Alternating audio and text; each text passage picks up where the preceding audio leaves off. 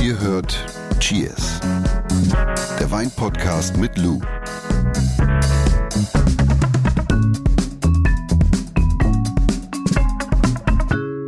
Wo wir gerade äh, bei der Sache Ja. sind, wie isst du denn deinen Spargel? Butter, Kartoffeln, Ich bin- Schinken ich oder bin- Hollandaise? Ja, ich, äh, ich habe früher als Kind immer Hollandaise gesagt. Mama, noch ein bisschen Hollandaise. ja, ja, genau. Hollandaise. Ja, ich bin sehr, sehr klassisch unterwegs. Also ich brauche meine Salzkartoffeln. Schöne, leckere Salzkartoffelchen. Dann Pellkartoffel, also so Pellkartoffelchen gehen auch, aber ich brauche meine Salzkartoffel. Dann brauche ich richtig gute Hollandaise. Am besten selbst gemacht und nicht die aus der Tüte. Und dann brauche ich Spargel dazu. Und dann bin ich eigentlich schon happy. Kein Schinken. Wenn ich dann richtig dekadent unterwegs bin, dann kommt auch mal ein Stück Schinken dabei, aber dann brauche ich einen guten gekochten. Ich mag das nicht so, den rohen, mag ich nicht so gerne dazu. Was aber auch richtig gut ist, kennst du die Bozner Soße? Nee. Das ist so mit Ei. Das ist auch genial. Das kriegst du viel in Südtirol. Hammer. Ich habe tatsächlich früher genauso gegessen wie du und habe das ein bisschen, hab damit aufgehört, weil ich immer das Du machst Gefühl ja hatte. jetzt auch Low Carb. Na, das mache ich ja schon ganz schön lange, seit Anfang des Jahres. Aber ich habe gemerkt, dass diese Hollandaise manchmal den, das Gemüse so überlagert, Ich brauche das. ja, Ich bin dann auch so richtig. so wie ein- Pizza Barbecue oder so. Ja, aber ich bin auch so ein richtiger Agrarökonom und matsch mir die Kartoffeln so richtig da rein, weißt du? So, ich mache mir so ein Beet, ziehe ich mir. Da gab es immer früher Ärger von meiner Mutter. Ach so, man immer nur mit der Gäbelchen, man macht immer nur so viel klein, wie man auch isst. Und ich habe mir immer so ein richtiges Beet gezogen und dann die Holler. Felder, die Felder hast du, ja, ich weiß es. Und weißt du, was richtig genial ist? Na, Dazu, lass den Schinken weg, dazu noch ein kleines Schnitzelchen. Och, hör mal. Oh, wie Putenschnitzel oder normal? nee, Puten, was, wer isst denn Putenschnitzel? wer isst sowas? Nee, ich, darf man gar nicht sagen, aber so ein schönes äh, Kalbschnitzelchen. Mhm. Ja, herrlich. Der Wein der Woche. Oh, was für ein Geräusch. Äh, Das Fläschchen der Woche wird eingegossen. Und äh, kurz vor Ostern heißt äh, übrigens auch immer kurz vor der leckersten Gemüsesaison des Jahres, das können wir jetzt schon verraten. Es beginnt bald wieder die gute alte Spargelzeit. Und dank der Folienfarmen ja, gibt's hier und da auch schon welchen zu kaufen. Das heißt, auch an Ostern muss man nicht verzichten. Und deshalb gibt's heute auch so ein paar Tipps ja, zu Spargel und Wein. Ja, jetzt haben wir hier schon so einen richtig tollen Spargelwein im Glas. Ja. Ich finde dieses Wort so schlimm, Spargelwein. Spargelwein. ne? Oh, schrecklich. Das ist immer so, ah, welchen Wein trinkt man zum Spargel? Spargelwein. Also, Spargelwein. Was ist denn Spargelwein? Das ist also ein Spargelwein, den du da hast. Also wir haben jetzt einen 2021er Pinot Grigio, Demeter zertifiziert sogar, also aus biodynamischem Weinanbau. Vegan ist er auch noch, Jesus Maria. Und Pinot Grigio, ganz oft schon drüber gesprochen, ist Grauburgunder. Ja. Dann haben wir noch den Spargelwein. Pinot Gris, den Spargelwein. Dann haben wir noch den Pinot Gris in Frankreich, das ist auch Grauburgunder. Natürlich stilistisch immer ein bisschen anders. Pinot Grigio ist mit Sicherheit der leichtfüßigere von den dreien. Und ja, rieche, Guck rieche mal, mal rein hier. Riechen, Farbe.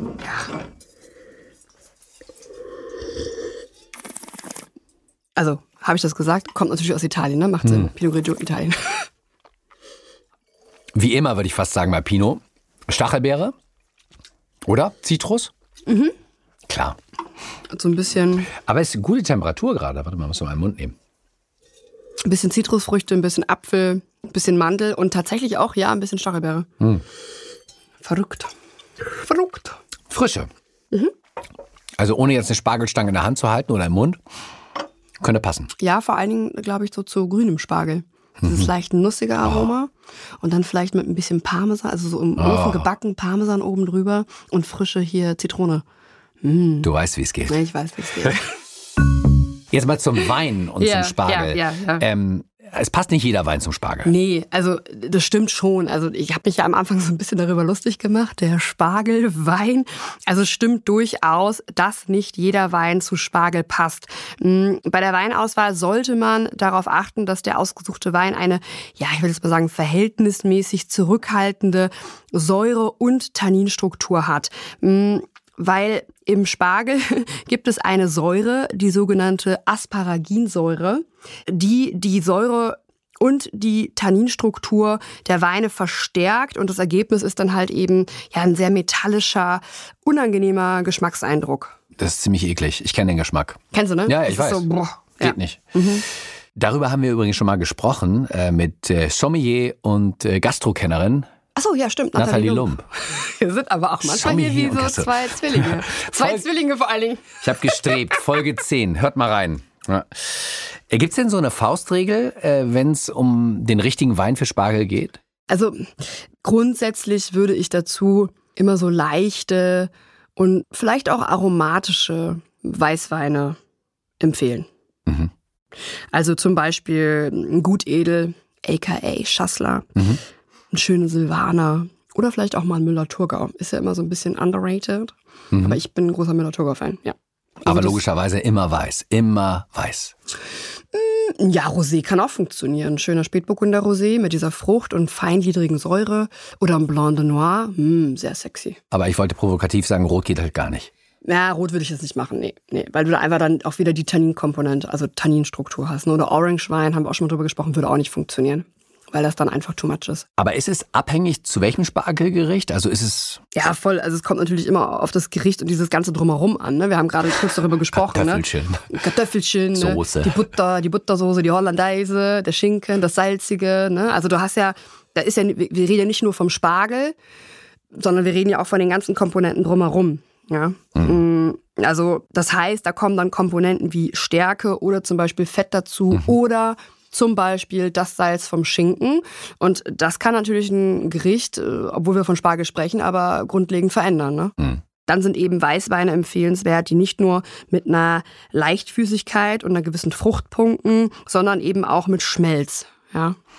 Alle Weinkenner oder diejenigen, die ja Passionierte Weintrinker wissen sofort, wovon du sprichst und ihnen zergeht das Wort auf der Zunge, Schmelz. Aber vielleicht erklärst du es nochmal. Ja, das ist auch so ein Begriff, der sehr inflationär benutzt wird mhm. und vielleicht weiß auch eigentlich keiner so wirklich, was er damit eigentlich sagen will. Aber grundsätzlich meint man damit dieses positiv besetzte Gaumengefühl, das einen so ein bisschen an so eine gewisse Cremigkeit mhm. oder, oder Fülle erinnern lässt oder auch so ein rundes Gefühl gibt. Ich finde Cremigkeit, ich finde, das trifft ganz gut. Ja. ja. Also um das mal auf den Punkt zu bringen, wenn wir dann wirklich mit diesen Komponenten arbeiten, dann sollte man einfach einen Wein wählen, der mit einer gewissen Substanz daherkommt und einfach mit dem Fett der Stärke und dem Salz ja, arbeiten kann. Ja, klarkommt. ja. Aber sag mal ein paar Beispiele dafür. Kräftiger Weiß oder Grauburgunder, ein Chardonnay, vielleicht auch ein grüner Veltliner, ja, das, mhm. Äh, der so ein bisschen stoffiger und eleganter ist und demnach halt eben diese Substanz hat, die wir brauchen. Aber wie stehst du zu Riesling oder zu Sauvignon Blanc? Also, weil die Rebsorten werden ja auch sehr oft empfohlen. Ja, das kommt immer so ein bisschen auf den Stil des Weins und schlussendlich halt eben auch auf das Spargelgericht an. Also erstmal ist natürlich erlaubt, was schmeckt. Das mag Sowieso. ich an dir. Das ja, das ist ja ich. Quatsch. Also wenn jemand schon die ganze Zeit, ich gucke jetzt niemanden an, aber immer Riesling zum Spargel trinkt, dann soll er das doch bitte gerne weitermachen, ja, um Gottes Willen. Aber wie gesagt, da kommt es ja auch drauf an, welchen Riesling ich äh, da nehme. Zum Beispiel ein Riesling in der Geschmacksrichtung feinherb, ja, also mit ein bisschen Restsüße kann durchaus funktionieren, wenn wir zum Beispiel von so einem klassischen Spargelsalat in Vinaigrette sprechen, ne? mhm. ne? weil dann haben wir die Säure und wir haben zwar auch die Säure äh, vom, vom Riesling, aber der Zucker also diese Restsüße äh, funktioniert als natürlicher Puffer und bringt diese Säure ins Gleichgewicht. Und mhm. das kann dann herrlich sein, ja. Und auch ein etwas molliger Sauvignon Blanc mit Schmelz, zum Beispiel aus Teilen Österreichs, ist, ein, ist auf jeden Fall eine Idee wert. Meine erste Wahl wäre es zu Spargel jetzt nicht, weil mir die Säure im Riesling zu penetrant ist und wiederum der Sauvignon Blanc wäre mir jetzt in dem Fall dann zu aromatisch. Also, weil ich finde, der Spargel hat so ein delikates Aroma. Und wir haben ja sowieso schon, wie du eben schon gesagt hast, die Hollandaise, das Fett, bla bla bla. Und wenn ich da jetzt noch dieses Arome Potpourri vom Sauvignon Blanc drauf kippe, dann geht das voll unter. Und das wäre, ja. finde ich, einfach schade um das Gemüse. Ne? Letztendlich ist es so, wie du zu Beginn gesagt hast, es muss einfach Spargelwein ja. sein. Was aber ganz cool ist, wer, Spargelwein. Spargelwein. Aber was ganz cool ist, wer Sauvignon Blanc mag, der kann auf jeden Fall auch mal auf eine Scheurebe zurückgreifen. Da gibt es sehr elegante Exemplare. Aus Deutschland? Mhm, zum Beispiel aus Rheinhessen. Oder zum Beispiel zu einem trockenen Gewürztraminer. Beispielsweise aus Südtirol. Da wird ja auch sehr viel Spargel gegessen, dann mit dieser, wie okay. gesagt, Bozner Soße. Das, das kann auch sehr gut funktionieren. Also einfach mal ausprobieren. Gibt's denn neben, du hast vorhin erwähnt, ähm, Gutedel, Silvaner und den ganzen anderen eigentlich auch noch Rebsorten oder Weine, die man eventuell gar nicht auf dem Schirm hat, aber die auch hervorragend funktionieren mit dem äh, leckeren Gemüse? Also wir haben natürlich eine äh, absolute Rebsortenvielfalt ja. weltweit und man greift eigentlich immer zu dem, was man kennt Was richtig toll funktionieren kann, ist ein gemischter Satz zum Beispiel. Aus Wirklich? Österreich. Mhm. Oder ein eleganter gelber Muscatella. Auch ein bisschen kräftiger im Aroma, aber kann auch sehr elegant und zurückhaltend sein. Ein Neuburger zum Beispiel. Oder ein Rivana.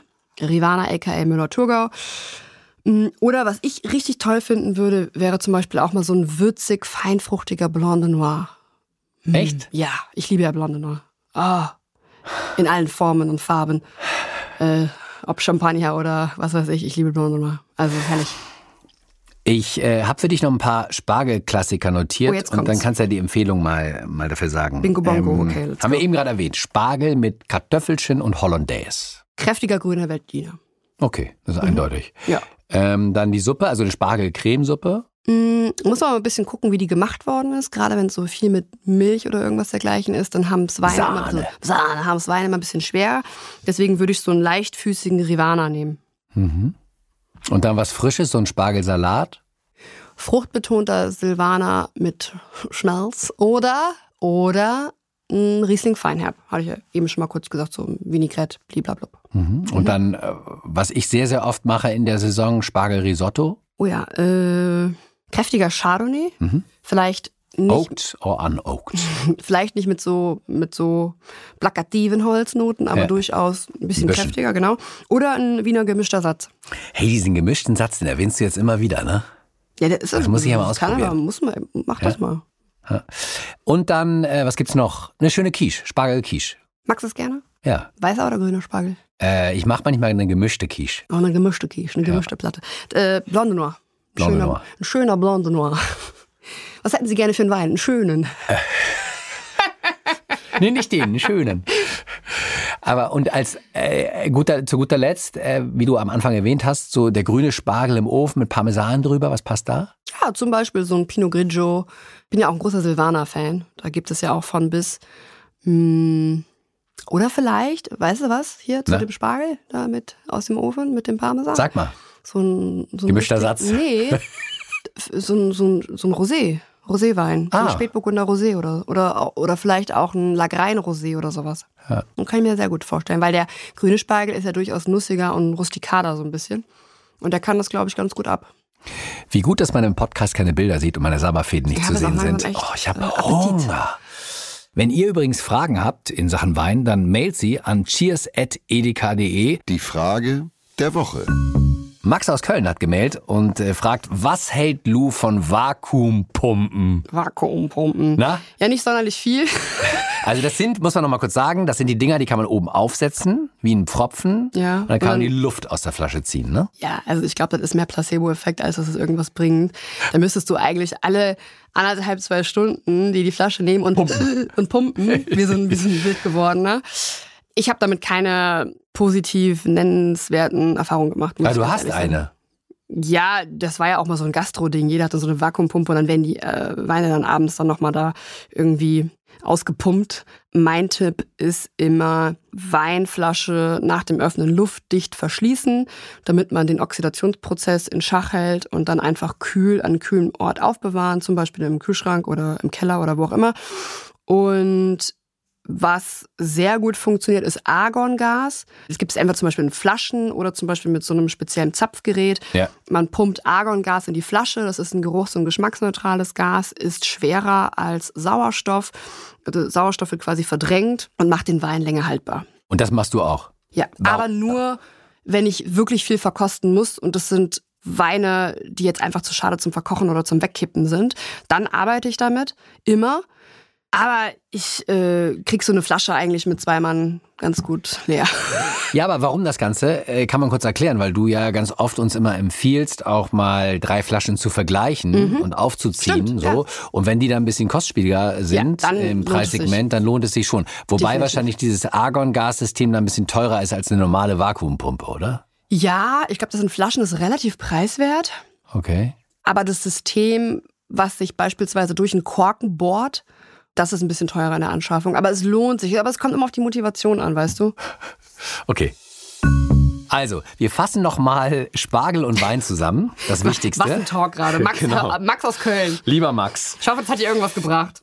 Bei der Weinauswahl zum Spargel sollte man darauf achten, dass die Weine eine nicht zu kräftige Säurestruktur haben und auch Tanninstruktur. Mhm. Denn du hast erwähnt, Tannin und die Säure verstärken im Spargel enthaltene Asparaginsäuren. Mhm. Und das bedeutet dann, dass es metallisch wird. Ja, unangenehm. Bäh. Mhm. Also, wer das mag, go for it. Du meinst, es gibt Menschen, die das mögen? Mit Sicherheit. Es gibt alles. Es gibt alles. Ja. Besser geeignet sind leichte Weißweine für Spargel mit einer feinen Frucht, wie zum Beispiel, was hast du gesagt, Gutedel, Rivana, mhm. Silvana und äh, grüner Feldliner, hast du mhm. auch erwähnt. Mhm.